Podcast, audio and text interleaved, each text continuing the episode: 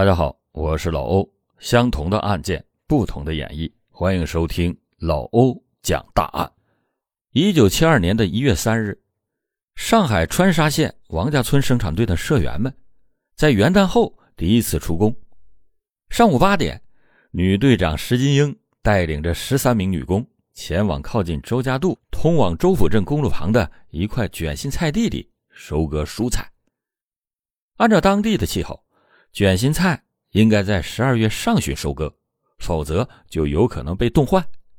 但是王家村这年却是例外，他们从上海农业科学院引进了一些新培育的耐寒卷心菜种子，作为试验田种植了二亩一分地。这种新品种果然有效，竟然度过了冬至后的第一个寒潮，得以延迟到元旦后收割。这将会卖出一个好价钱，为队里边增加收入。十四名女工到了地里边，石金英一声令下，众人是手握砍刀开始收割。他们每人一行，纵向深入。女工刘美娣是一个十九岁的大姑娘，她当时排在第八排。下到地里以后，她割了二十几颗卷心菜，都没有什么异样。然而，当割到离公路几十步远的那颗卷心菜时，刘美娣突然就觉得不对劲儿。这颗卷心菜外面的老叶把里面的菜心包得特别的紧。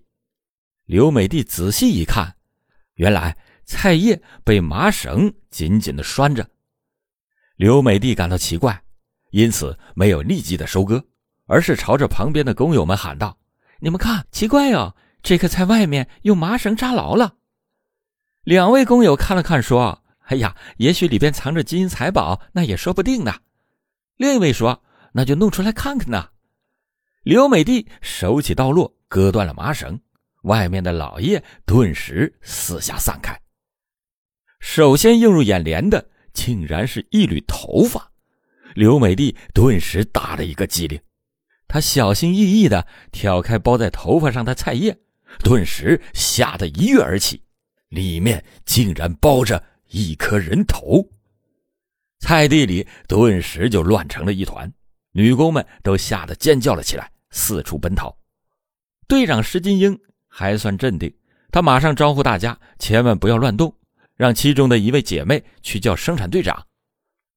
很快，队长王兴发过来看了看这个人头，说：“不要乱动，也不要让任何人过去，拿样东西给盖上，我去报告。”说完，他骑上了自行车去大队部打电话了。根据那时候的刑事案件立案标准，这属于特别重大案件。川沙县公安局接到报案以后，立即的向市公安局做了报告。市刑侦处对县局说：“你们先去，我们马上就到。”于是，川沙县公安局先封锁了菜地，现场勘查。并没有发现什么有价值的收获。由于施金英等人在那棵奇怪的卷心菜旁边乱走乱踩，脚印已经无法辨认。刑警拍了很多照片，把那根刘美丽割断的麻绳小心翼翼地收了起来，装进了一个信封。此时，上海市公安局刑侦处的副处长顾向敏开着一辆警用摩托车过来了。他是一名老公安。曾经侦破过多起疑难大案，具有着丰富的破案经验。他在现场听取了勘查汇报，又查看了死者的头颅，随后背着手在菜地的周围查看。他把川沙县公安局的范指导员叫了过来，问道：“周围有没有池塘、小河之类的？”范指导员说：“好像有吧。”顾向敏说。刑侦工作有就是有，没有就是没有，没有好像。土地爷呢？这里说的土地爷就是指当地村社的负责人。很快，村负责人王兴发就走了过来。当得知到整个浦东只有一块这样卷心菜地时，顾向敏就分析说：从犯罪心理学上来说，犯罪分子作案以后，第一个想法就是把尸体给处理掉。第二个想法就是抛尸，最好是一次或者两次进行，抛尸的地点集中，只有这样才不会暴露。众位刑警都连连点头，顾向敏就立即的下命令，在周围的小河、池塘等处组织打捞。事实果然不出顾向敏的预料，当地的渔民配合警方，在附近的河沟里、池塘里陆续打出了一个个油纸包，外面都用麻绳扎着。方圆三里地的水塘里，一共打捞出了十二个包扎相同的油纸包。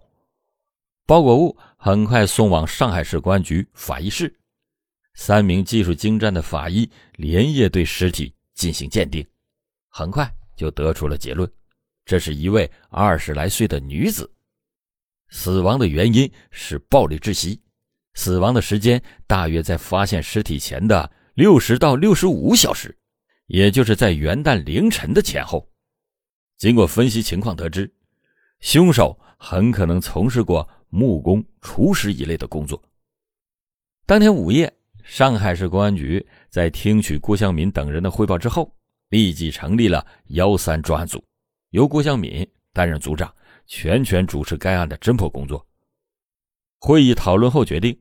立刻以尸体发现地为中心的方圆十里地范围内，广泛的发动群众，提供线索，尽快查清楚死者的身份以及发现凶手的蛛丝马迹。公安干警在卷心菜地周边的村落进行调查，然而连续几天都是一无所获，周围并没有失踪的人口。那时候没有摄像头。电视和新闻媒体也没有像现在这样发达，只要电视和网络上一发布，提供线索的信息就会纷至沓来。调查户籍资料也没有电脑，而是需要一页一页的去查找。查找一个无名死者，那无异于大海捞针，难度极大。为了更加准确勾勒出死者的身份，法医黄百森认为，第一，根据死者的头发样式来看。他居住在上海市区。第二，死者的手掌较大，皮肤比较粗，说明生前从事过体力劳动。第三，死者的牙齿有一定程度的磨损，喜欢咀嚼炒黄豆、小核桃等食物，应该属于普通工人家庭。第四，死者被害前大约两到三小时曾经吃过年糕，结合他喜欢吃小黄豆等食物。这说明死者是江南人。黄法医的分析令众刑警的思路豁然开朗。顾向民指着上海市区地图说：“我们现在应该调整思路，到市区调查死者的身份。”那时候上海有十区十县，很快数以万计的协查通报都发了下去。一九七二年一月十日。普陀公安分局向专案组报告了一个消息，说辖区内有群众反映，死者好像是潭子湾地区居民郎某的女儿郎小玲。顾向敏放下了电话之后，立即的派几位刑警奔赴潭子湾。通过调查户籍资料发现，郎小玲二十一岁，初中毕业以后分配在上海港务局第七装卸组当清洁工，他整天。拿着扫把柄，皮肤难免粗糙，这就与死者的情况相互吻合。但是刑警两次去郎小玲家里调查，都是铁将军把门。于是派出所就给港区打电话，这才了解到，郎小玲自从上月十五号一直就没有来上班，也没有请假，单位的考勤就做了旷工处理。这个情况也和法医分析的最近一段时间脱离体力劳动相符合。刑警马一夫再次带领几位户籍警察来到了郎家，这次郎家夫妇俩全都在家。户籍警察递过去一支香烟，说：“老郎，你闺女呢？”郎小玲的父亲眼睛里有一丝惊慌，然后说：“她还没下班。那她几点下班的？啊这没准啊。”那我们等等他吧。这时，郎小玲的母亲沉不住气了，她说：“你们找他有什么事情啊？”于是马义夫就拿出了协查通报，说：“这个人你们认识吧？”谁想到那对夫妇一看，脸色顿时就轻松了起来。女主人忽然笑着说：“这件事和我们家小玲没有关系。没有关系，两个夫妻为何如此的沉静？既然警察来了，两夫妻只得把难言之隐说了出来。原来，郎小玲谈了个男朋友，未婚先孕，没有办法，半个月前去江苏老家打胎了。乡下卫生院的条件差，医生的技术又不过关，结果大出血，郎小玲差点死掉。现在身体虚弱，正在老家休养呢。这样的事情，如果要是被单位知道了，那可算是一个大错误，不但要延长学徒期，还要受到什么处分的。因此，没有敢告诉任何的人。郎家夫妇俩说的是不是实话？经过调查发现，郎小玲打胎的情况属实，正在他乡下的姨母家里边休养着呢。这一条线索。就不存在了。很快，长宁区的居民谭某反映说，协查通报上的死者是他已经失踪了两个多月的女儿胡秀梅。根据谭某反映，他的女儿胡秀梅二十三岁，是他的独生女儿。谭某的丈夫在十多年前去世，谭某就依靠在搪瓷厂当工人的收入抚养女儿。一九六八年，女儿。进了一家机械厂当工人，这他才松了一口气。胡秀梅的性格内向，不善言辞，也不交朋友，每天除了上班就是下班，两点一线。一九七一年十月是胡秀梅学徒期满的日子，那天他请母亲去红旗饭店吃了饭，吃完饭以后，他让母亲回家，自己说要去同学家里去借书。可是那天夜里十二点，女儿也没有回来。第二天去找也没有找到，女儿就这样失踪了。谭某后来报了案，但是警察调查了很长时间也没有收获。在看到协查通报以后，虽然死者的面容浮肿，但是谭某还是觉得是自己的女儿，所以他赶紧来派出所报案。刑警经过询问以后。发现很多细节与死者的情况差不多，尤其是胡秀梅身上有个胎记，与死者的特征非常吻合。刑警做好笔录以后，立即兴冲冲地回到专组汇报。郭向敏把笔录拿给黄法医鉴定，又取来了胡秀梅看病的病历卡进行对照。然而结果令人失望。病历卡记载，一九六九年。胡秀梅曾经去补过牙，但是死者的牙齿却是非常的齐全，没有一个缺损的，因此这个胡秀梅与死者是两回事。第二个线索就这样又消失了。一九七二年一月十三日午夜，上级再次给上海市公安局打电话，询问案件的侦破情况，并且下达了命令：由于案情重大，不能再拖延时日。必须在三天之内查明死者的身份。当天夜里，顾向民、马一夫等人没有睡觉，和几个刑警讨论了又讨论，可是，一直到天亮也没有理出个头绪。那天清晨五点左右，顾向民等人到外边吃早点，谁也没有想到，就是这短短的半个小时的时间里，他们回到办公室后，接到了南市公安分局打来的电话。说已经找到了协查通报上的死者。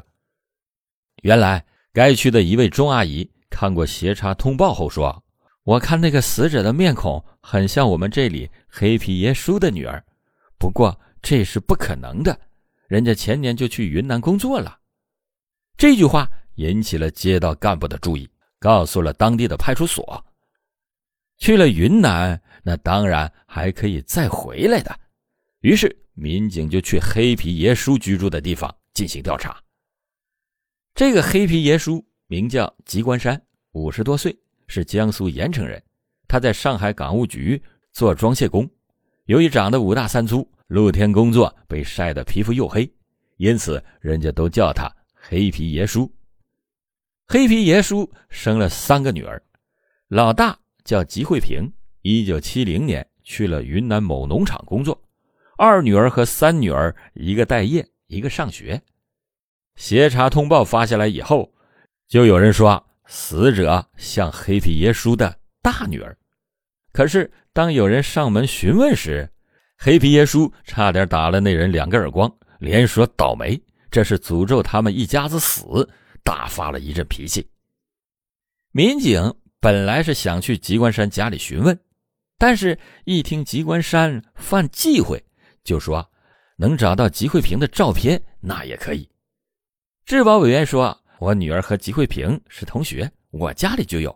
一九七零年吉慧萍去云南前，他们照过相。”民警拿到照片以后，与协查通报上的死者进行对比，都认为很像。为了稳妥起见，民警立即向云南某农场发了电报，询问吉慧萍的情况。很快，电报发了回来：吉慧萍自从去年十一月十九日就离开了农场，没有返回。农场说他是旷工返回上海的。得到了这个情况以后。民警立即到了吉关山的家里去调查。当民警到吉关山家里调查的时候，吉关山还是不耐烦。他说：“啊，自己的女儿在云南，还来过一封信，怎么可能会有错呢？”民警就让他把信拿出来，结果一看是去年的，这就说明吉慧萍很可能已经离开云南，回到了上海。这一下，机关山不淡定了。顾香敏得到了这个情况以后，立即的带人到南市公安分局。机关山夫妻早已经在那里等候。顾香敏询问了一些情况，基本上确认吉慧萍与死者相似，但是还缺乏具有说服力的证据。郭香敏问：吉慧萍有没有补过牙，或者是受过伤？身上有没有疤痕或者胎记什么的？吉关山的妻子说：“啊，他十三岁的时候骨折过一次，那是学校里开运动会，跑的时候跌了一跤，把骨头给摔断了。”顾向敏返回专案组，立即请黄法医去鉴定，果然在吉关山妻子所说的手臂处发现有骨头折断、重新又长好的痕迹。至此，已经可以认定吉慧萍和幺三案件的受害者是同一个人。专案组随即召开会议，决定围绕吉慧萍从云南回来后的活动情况展开调查。一个分队急飞云南调查他在云南的情况，一个分队调查吉慧萍的亲戚，询问他回到上海以后的情况。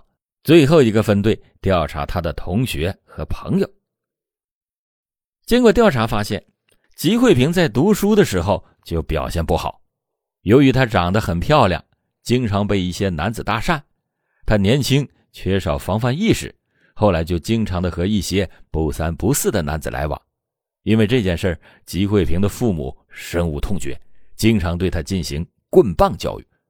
但是这并没有能改变女儿的想法。直到学校分配吉慧萍去云南的时候，两口子才拍手称快。黑皮爷叔也给女儿下了死命令，去了云南就不许回到上海来。规定三年才能回家一次，如果胆敢私自回来，前一分钟踏进家门，后一分钟立即打断他的腿。然而，云南方面的调查显示，吉慧萍是十一月十九日离开的云南，他被害是元旦的事儿。那么，这一个多月的时间，吉慧平吃住在哪里？父亲的棍棒让他不敢回家，这里面肯定有很多线索。必须得调查清楚。